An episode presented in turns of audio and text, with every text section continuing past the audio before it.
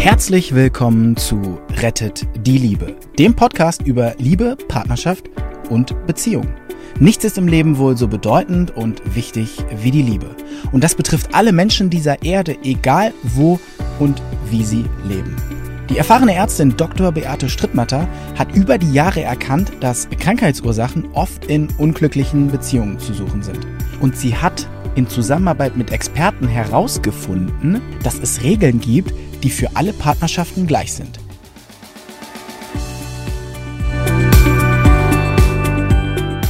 Ja, heute habe ich was Tolles für euch.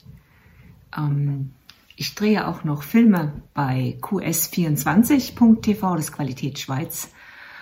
Ganz toller äh, Gesundheitssender, die haben alles von Nahtoderfahrung bis Übersäuerung, einfach alles. Hier habe ich es mal eingeblendet. Ähm, und da müsst ihr einfach nur meinen Namen eingeben, also qs24.tv. Und da hat mich jemand gefunden. Betty hat mich gefunden. Betty ist Sexarbeiterin. Und sie sagt, sie schaut die Filme so gerne an und äh, sie wird dabei so viel lernen. Und mh, mm, ja, sie hat sich vorgestellt als Sexarbeiterin und die seit sieben Jahren das macht. Und äh, auch Escort, aber meistens eben doch Sexarbeiterin und sie ist begeistert mit dem Job.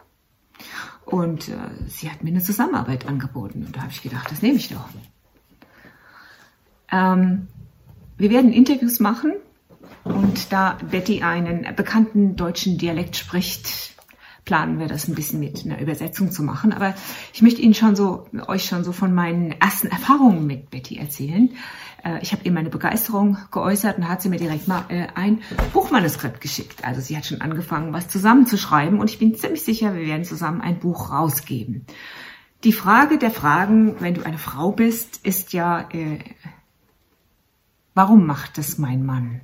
Und äh, Betty behauptet, sie macht das jetzt sieben Jahre und sie sagt, sie hat Tausende, Tausende Kunden gehabt bisher. Alle Sorten. Betty behauptet, das machen alle. Was sie natürlich nicht sagen kann, ist, äh, wie sie das ausmachen, dass alle Männer oder machen es möglicherweise auch viele Frauen, weil sie kam interessanterweise auf den Weg zu dieser Arbeit, weil sie nach einer Trennung so auf ihren Körper gehört hat und gemerkt hat, ich hätte gern einfach unverbindlichen Sex. Das muss jetzt nicht mit Liebe verbunden sein, das nervt mich alles.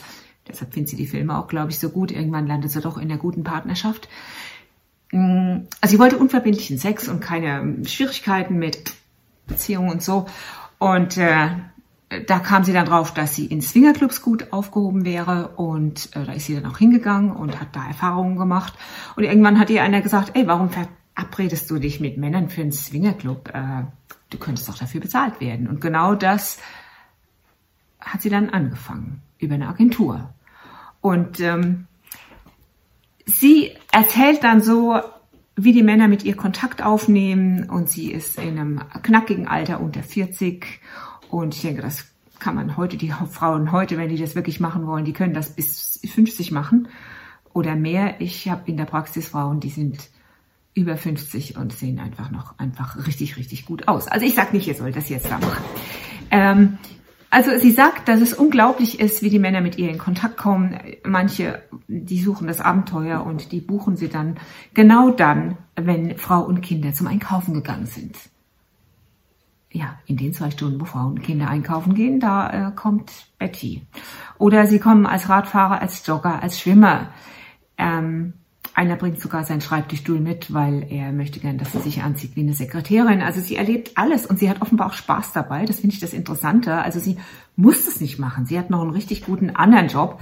Und sie sagt sogar, dass ihr das teilweise auch zu ihrer eigenen sexuellen Befriedigung dient. Für mich ist das Thema selbstverständlich spannend, weil natürlich äh, für uns Frauen ohne Liebe kein Sex. Aber stimmt das auch? Stimmt das wirklich? Äh, ihre Ansicht und da darf ich sagen, das finde ich, das sehe ich auch so. Frauen und Männer haben Triebe, sagt sie, und meistens unterschiedlich vom anderen. Die wagen nicht einmal über ihre Träume und Vorlieben zu sprechen. So schreibt Betty. Meine Erfahrung nach all den Jahren mit, mit Beratung von Paaren und vor allen Dingen auch halben Paaren. Ich habe ja meistens ein halbes Paar vor mir. Ein halbes Paar, wo ein halbes Paar, ein Mann oder eine Frau versucht herauszufinden, warum wiederholen sich die Muster, was hat es mit mir zu tun. Ähm, meine Erfahrung mit diesen halben Paaren ist tatsächlich, dass die Liebe kann noch so groß sein. Sie kann noch so gleich sein. Sie kann noch so auf einer Wellenlänge liegen. Wenn die Verliebtheit vorbei ist, dann passiert es sehr, sehr oft, dass die sexuellen Bedürfnisse sehr unterschiedlich sind. Ihr glaubt nicht, wie viele Frauen ich treffe, die tatsächlich nicht genug Sex kriegen. Glaubt ihr das? Viele. Viele. Dramen. Was soll ich machen? Ich liebe meinen Mann und ich kriege nicht genug Sex. Dafür habe ich noch nicht wirklich eine Antwort. Aber vielleicht habe ich gleich ein paar Antworten in ein paar Minuten für euch. Deshalb ist das ja für mich auch so spannend. Und natürlich habe ich auch viele Männer, die sagen, sie kriegen zu wenig Sex. Ein 84-jähriger Mann hat mir gesagt, er war mit seiner 82-jährigen Frau da und beide waren wirklich super fit. Er sagt sie, meine Frau, die will keinen Sex mehr. Ich muss mich zweimal am Tag selbst befriedigen. Das ist das, was sie mir sagt. Da sitzt du da als Therapeut und 84, zweimal am Tag. Und er ist in der Lage, so oft darüber zu reden. Ich meine, wie sagte mal eine ganz alte Kollegin zu mir, eine Akupunkturausbilderin, bei der ich auch gelernt habe damals, die sagte zu mir, weißt du, manchmal müssten wir die Patienten dafür bezahlen, dass sie kommen und uns was beibringen. Genau so ist es, das wissen sie, das wissen die nur noch nicht. Also ihre Ansicht teile ich. Frauen und Männer können ganz schlecht über ihre Fantasien sprechen, das ist ja auch irgendwie klar. Will man sich lächerlich machen? Will der Mann seiner Frau sagen, äh, dass er, äh, wenn er ins Büro geht, schon auch davon träumt, dass er mal die Sekretärin über den Schreibtisch zieht? Das will er vielleicht nicht. Vielleicht können wir aber dafür eine Tür aufmachen. Es gibt nicht umsonst ein Buch, das heißt tatsächlich im Titel Guter Sex trotz Liebe. Ich weiß jetzt gerade nicht mehr, von wem das Buch ist. Also wenn die Liebe groß ist, dann gleicht man sich viel aneinander an, man tut dem anderen Gefallen, man nimmt sich zurück. Der Punkt ist ja, stellt euch vor, ihr habt eine sexuelle Fantasie und ihr erzählt jetzt eurem Partner davon und der findet das doof. Der Eros ist ein ganz scheues Reh. Der Eros ist ein scheues Reh und der Eros ist schnell weg. Das bedeutet, ähm, wenn man den anderen damit vergrault, dass er, äh, dass er eine Fantasie hat, die man vielleicht selber nicht so teilen möchte, dann hat man ein Problem. Dann wird man vielleicht abgele abge äh, abgelehnt. Dann, ja, dann sinkt der Eros sowieso. Ähm, oder will die Frau dem Mann vielleicht mitteilen, wie es tatsächlich vorkommt? Glaubt es mir, es kommt vor, dass die Frau hart hergenommen werden will. Mir erzählen das die Frauen. Vielleicht nicht gerade vergewaltigt, aber willst du das deinem Mann erzählen? Vielleicht denkt er dann, oh Gott, wer ist das denn? Oder ähm, ja, offene Beziehungen habe ich einige gesehen, funktioniert fast nie. Weil irgendwann kommt der Punkt, und das hat eine amerikanische ähm, eine amerikanische Professorin schon gesagt, irgendwann kommt der Punkt, wo man sich während eines Orgasmus, das ist der, das ist der, der schwierige Punkt, verliebt. Diese Frau hat vor vielen Jahren ihren Studenten schon gesagt, passt auf, mit wem ihr schlaft, ihr könntet euch verlieben. Und wenn es eine Holzente ist, der ihr nachlauft.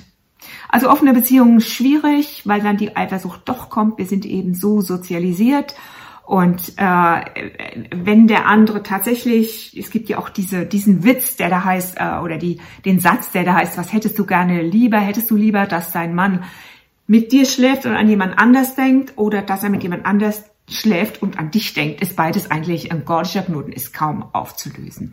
Interessant ist allerdings, ähm, dass man sich ja austauschen kann. Und dass Lukas Michael Möller diese Zwiegespräche, die ich hier in diesem Buch auf Seite 195 darstelle, dass man sich dort auch austauschen kann über sexuelle Fantasien und über sexuelle Vorlieben.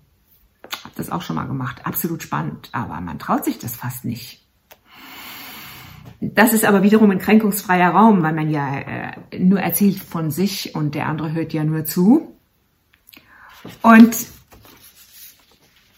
gestern habe ich Input bekommen, genau zu diesem Thema. Deshalb mache ich den Film heute.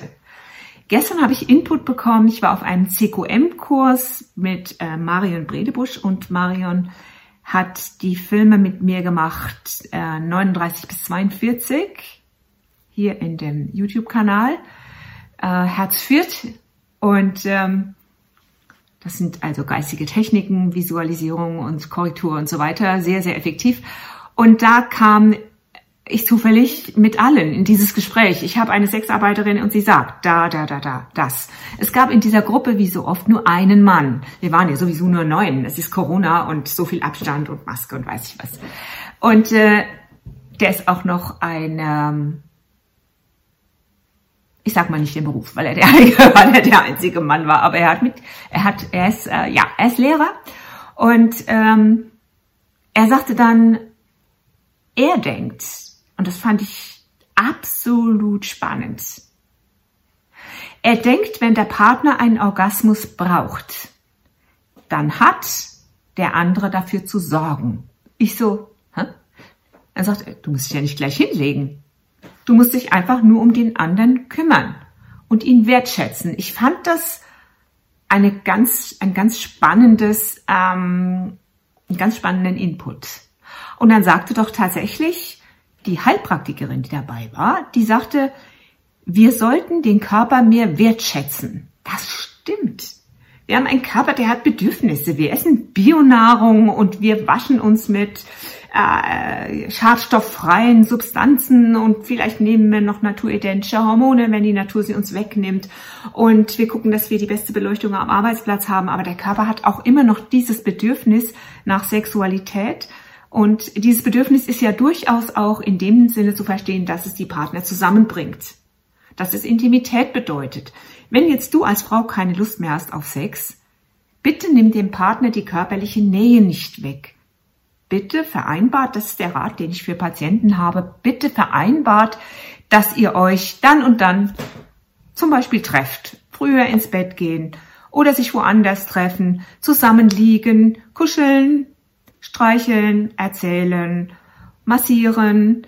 Und wenn einer mehr will, dann bekommt er das vom anderen. Du musst dich selber nicht beteiligen, aber du darfst dem Partner was geben. Und in dem Buchmanuskript von Betty, der Sexarbeiterin, erzählt ein älterer Herr, weit über 70, der erzählt, impotent bin ich erst, wenn ich keine Zunge und keine Finger mehr habe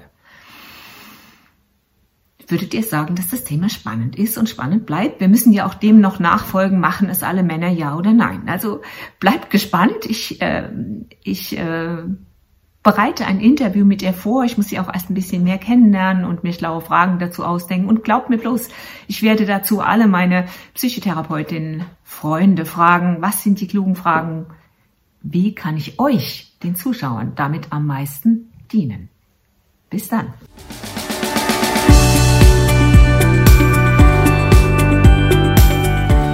Und wie war es? Wenn es euch gefallen hat, dann abonniert gerne den Podcast. Beate Strittmatter hat auch ein Buch geschrieben, Rettet die Liebe. Dann habt ihr die Gesetze immer zur Hand. Der Link ist in den Show Notes. Macht's gut, bis zum nächsten Podcast.